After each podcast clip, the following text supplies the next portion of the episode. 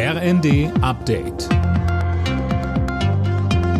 Stündlich neu. Auf den Punkt informiert.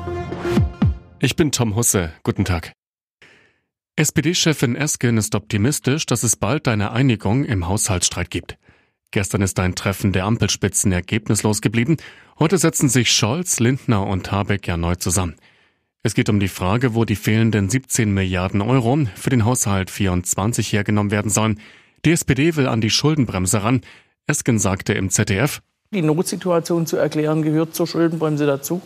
Und wir sind der Auffassung, dass das Verfassungsgerichtsurteil uns klar gesagt hat, ihr dürft nicht ein, in einem Jahr die, die Regel aussetzen und dann genau. weiterverwenden, sondern es muss in jedem Jahr neu gemacht werden. Das ist die veränderte Realität, das ist eigentlich auch alles, was sich verändert hat.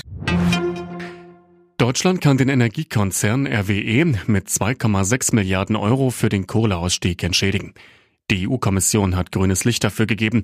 Mit dem Kohleausstieg spätestens 2038 muss RWE seine Braunkohlekraftwerke im Rheinland vorzeitig stilllegen. Ziele verfehlt, Provisionen erhalten. Nach Informationen unter anderem der Süddeutschen Zeitung bekommt der Bahnvorstand seine Boni für das vergangene Jahr ausgezahlt, obwohl es vor allem bei Pünktlichkeit und Kundenzufriedenheit wenig zu belohnen gab. Mehr von Tim Britztrup.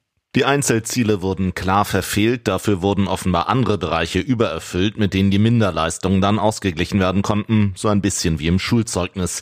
Dem Bericht zufolge wurden die Ziele in den Bereichen Frauen in Führung und Mitarbeiterzufriedenheit sowie CO2-Einsparung geringfügig übertroffen.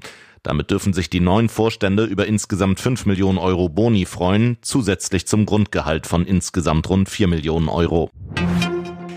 Die deutsche Nationalmannschaft startet mit Länderspielen gegen Frankreich und die Niederlande ins EM-Jahr 2024.